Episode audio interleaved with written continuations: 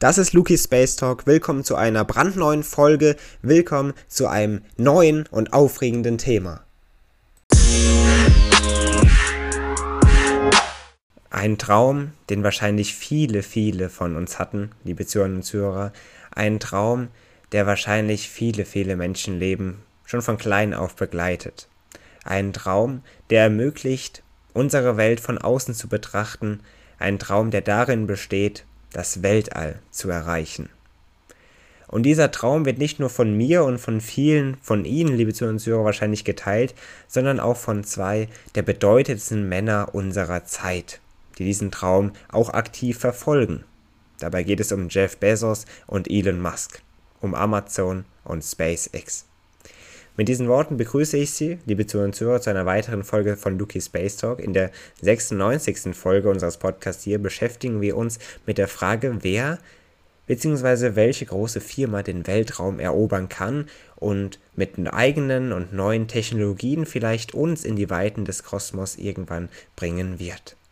Und somit beschäftigen wir uns in der heutigen Folge genau mit dieser Frage, wer von diesen beiden Männern oder vielleicht auch anderen Unternehmern den Weltraum erobern kann. Oder vielleicht sogar zusammen. Dieser Frage gehen wir auf den Grund.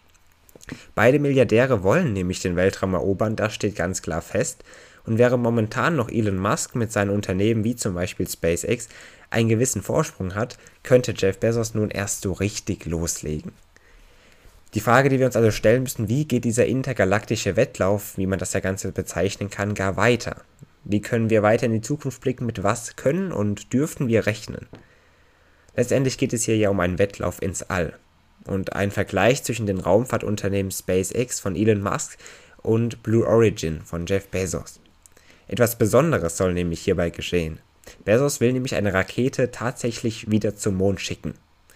Ein stetiger Konkurrenzkampf eben zwischen bei diesen Unternehmen hat unter anderem gef dazu geführt, dass es immer weitere Technologien gibt und dass letztendlich auch Bezos eine solche Idee hatte, zurück zum Mond zu fliegen. So sagt sogar Musk unter anderem wegen diesem Konkurrenzkampf der beiden Unternehmer, dass es gar wahrscheinlicher sei, tanzende Einhörner zu sehen, als eine bemannte Blue Origin Rakete auf dem Weg zur ISS.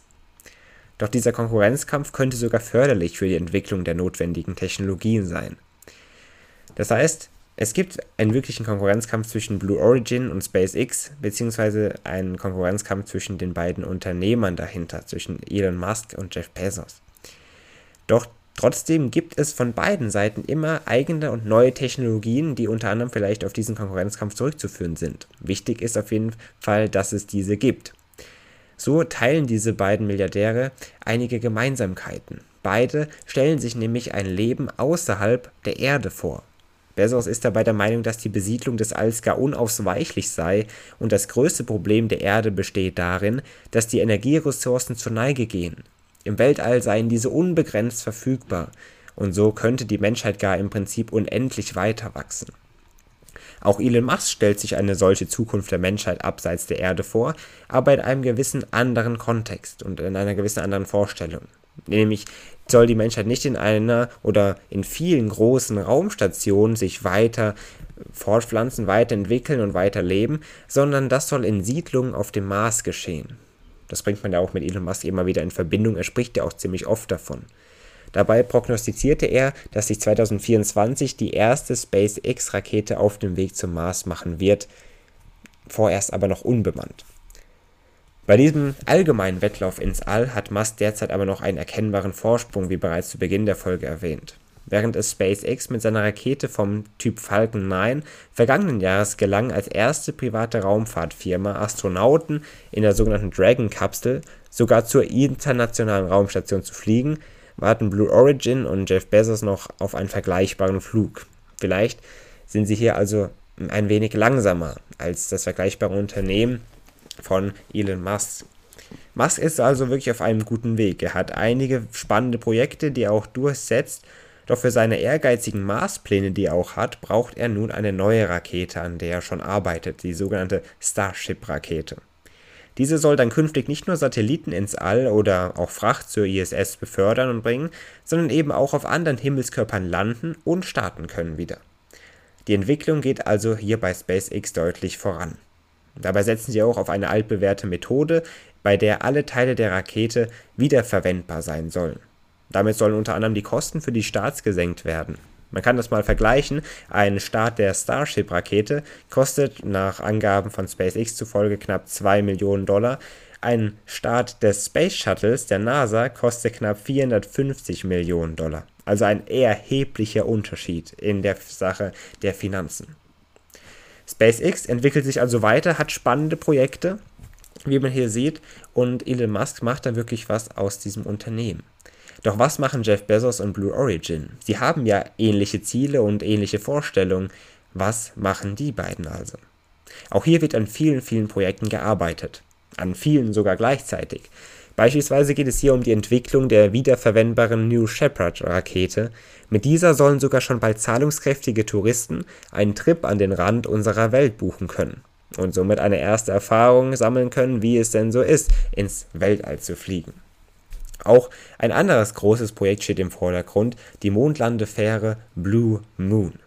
Das Ziel besteht hierbei drin, Menschen auf den Erdtrabanten, also auf den Mond, zu schicken und das im Rahmen der NASA-Mission Artemis. Diese können wir auch in einer kommenden Folge noch genauer besprechen, um was es da eigentlich geht. Ein sehr spannendes Thema, eine sehr spannende Mission. Im Jahr 2024 soll es dann soweit sein und diese Mission, das kann man schon mal vorwegnehmen, soll in diesem Jahr starten. Und nun geht es natürlich bei den Unternehmen auch darum, wer diesen Auftrag der Rakete und des Baus zum Beispiel bekommt. Um diesen Auftrag der NASA konkurrieren nun also Firmen wie Blue Origin, auch Dynetics und eben auch SpaceX.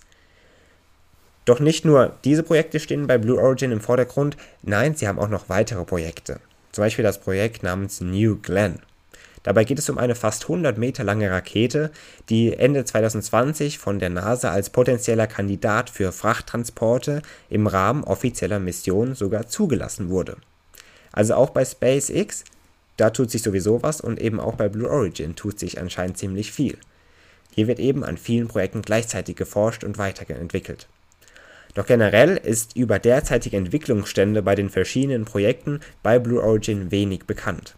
Anders als SpaceX verzichtet Bezos mit Blue Origin auf großspurige Ankündigungen und Anspielungen, die dann in den Medien viral gehen.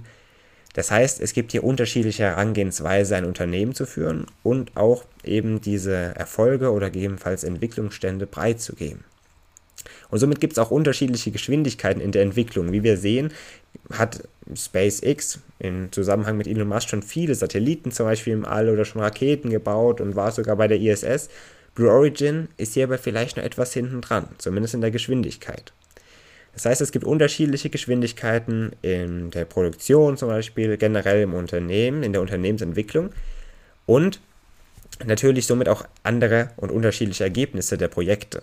Und somit gibt es auch unterschiedliche und andere Projekte der Firmen. Zum Beispiel hat Elon Musk viele, viele Minisatelliten ins All bringen können, um gar jeden Winkel der Erde mit sehr schnellem Internet zu versorgen. Das hat einerseits Elon Musk schon gemacht und das ist auch eine Idee von Jeff Bezos, die er auch noch umsetzen wird wahrscheinlich. Dabei hat Musk mittlerweile knapp 1000 Satelliten mit seinem Projekt Starlink ins All gebracht und insgesamt könnten es sogar über 40.000 werden. Wir haben das mal in einer vergangenen Folge hier schon besprochen. Bezos startet oder will zumindest mit einem ähnlichen Projekt starten.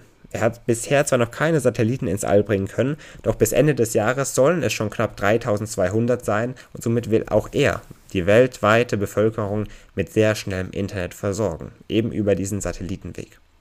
Doch auch andere private Unternehmen und Staaten mischen sich in diese Eroberung des Weltalls gar ein. Das ist ja auch ganz klar. Der Konkurrenzkampf besteht ja nicht nur aus den zwei Big Playern, sondern auch aus vielen kleineren Unternehmen.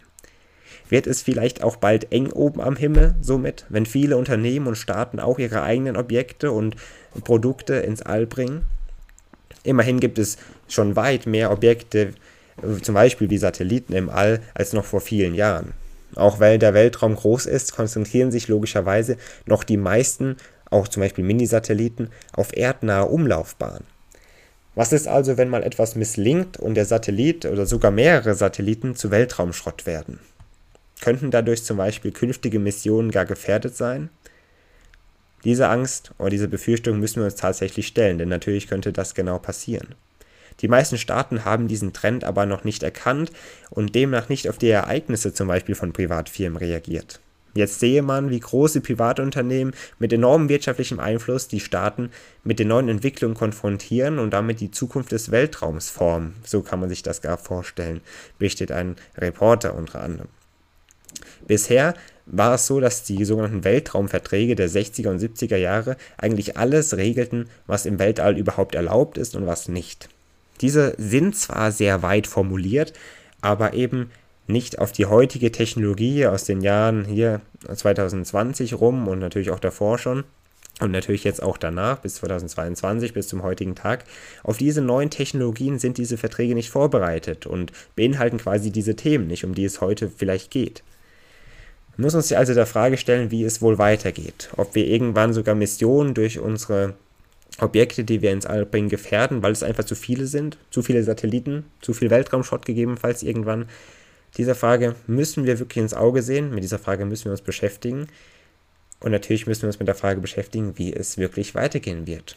Wenn diese Missionen sogar funktionieren werden von Blue Origin und von SpaceX oder auch von anderen Firmen, dann können wir wirklich sehr gespannt sein, wie es weitergehen wird mit unserem Leben und natürlich mit der gesamten Menschheit. Und letztendlich auch, auf welchem Planeten oder in welchem Raum, auf welcher Raumstation unser weiteres Leben und das Leben der kompletten Menschheit in Zukunft stattfinden wird. Wir können sehr gespannt sein, liebe Zuhörer und Zuhörer. Und mit diesen Worten verabschiede ich mich schon von Ihnen. Wenn Sie sich weiter für solche Themen rund um den Kosmos interessieren und natürlich gehen dann mit viele Themen einher. Verschiedene Theorien, verschiedene Planeten, verschiedene Gegebenheiten in unserem Kosmos. Falls Sie sich für sowas interessieren, dann verweise ich gerne auf mein Buch Eine Reise durch den Kosmos heißt das. Von mir, Lukas Remmert, auf Amazon verfügbar. Das passt natürlich zu Jeff Bezos, aber auch bei anderen ausgewählten Buchhandlungen verfügbar. Entweder im Netz, also online, oder sogar offline in noch richtigen Buchhandlungen verfügbar. Schauen Sie gerne dort vorbei. Eine Reise durch den Kosmos. Zudem können Sie auch gerne hier am Mittwoch wieder einschalten bei Lucky Space Talk, wenn wir uns mit einer weiteren Folge wieder an Sie wenden mit einem weiteren spannenden Thema. Melden wir uns dann am kommenden Mittwoch zurück. Ansonsten wünsche ich einen schönen Restsonntag, eine, einen guten Start in die kommende Woche und dann hören wir uns am Mittwoch hier wieder. Bis dahin, machen Sie es gut.